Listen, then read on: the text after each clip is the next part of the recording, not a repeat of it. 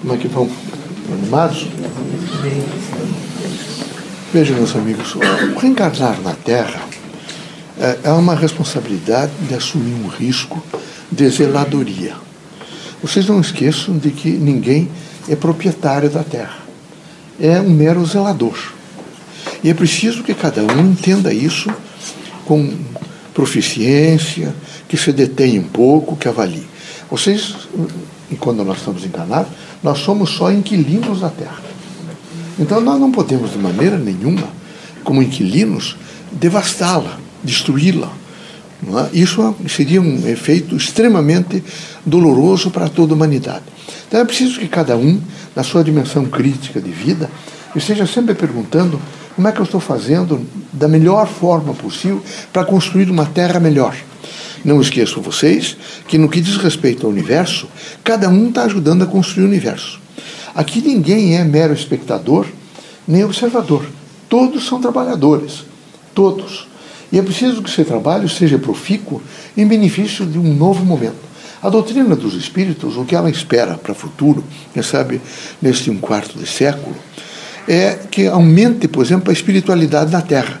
Nós precisamos de uma espiritualidade coletiva é lógico que não vai aumentar no sentido que todos esses no quarto é, sejam, por exemplo, vinculados ao espiritismo, mas que se componha numa ordem espiritual, que pelo menos, veja, um percentual de mais de 80% da população da Terra comece a ser mais espiritualizada, comece a alcançar valores mais perenes, que não viva só o processo terráqueo. Mas para isso era preciso que vocês todos, que estão vivendo é? e pautando a doutrina dos espíritos, eh, se manifestasse da melhor forma possível num processo de construção, entendendo que são todos operários dessa construção construção de um mundo melhor. Então é preciso, por exemplo, construir politicamente. Vejam, vocês todos, agora vem essas eleições, vocês devem ter uma consciência crítica para imediatamente levantar a vida desses candidatos da melhor forma possível e votar naqueles que vocês, num sentido de consciência, dizem que devem votar. Então, para deputado estadual, deputado federal, senador, governador do estado, presidente da república. Vocês vão ter que pensar um pouquinho. Ah, mas aí perdi. Quem fez e votou com a consciência não perdeu nunca. Vocês vão aumentar esses cosbions de mentalidade. Se isso tivesse ocorrido 50 anos atrás, hoje estaria em um outro momento. A mentalidade política, evidentemente, do país seria outra. Vocês precisam rapidamente imaginar quanto vocês ganharão estando absolutamente preparados nesse sentido de um voto consciente. É preciso que a consciência esteja presente e vocês a consciência presente no sentido da construção de um país melhor. É preciso pensar também num aspecto político, não é? Como é que politicamente, a mentalidade política, isso se faz? Para desaguar num, num, num, processo econômico. Eu estou trabalhando, eu, eu tenho consciência que eu construo o meu trabalho, que uma parte do meu trabalho é em benefício dos outros, que eu não posso ter uma, um egoísmo de imaginar que todo o fruto do meu trabalho é só para que eu me alimente, só para que a minha família se alimente, ou então para que eu compre roupas, coisas bonitas. Não. Eu trabalho para uma constituição de uma ordem maior, é um processo maior, onde eu tenho que realmente, na, na produção, na distribuição, na repartição de bens e consumo, eu esteja presente num aspecto sempre de economia, num aspecto sempre de produzir o melhor, num aspecto de procurar o melhor, isso em todos os sentidos da vida.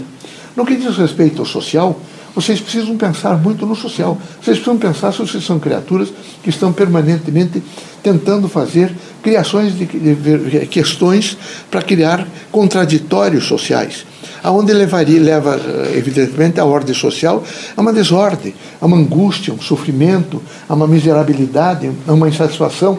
Vocês devem ser pessoas que devem levar para a ordem social um sentido de alegria, um sentido de sorriso, um sentido de paz, um sentido de harmonia, um sentido de compreensão, um sentido de justiça.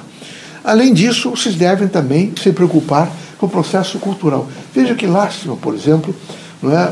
as ervas públicas de Curitiba estão sendo arrancadas e destruídas. Veja, isso é um contexto histórico. A história, quem não tem história não tem passado, quem não tem passado não tem futuro. Não é possível que realmente isso é porque a mentalidade permite que ocorra.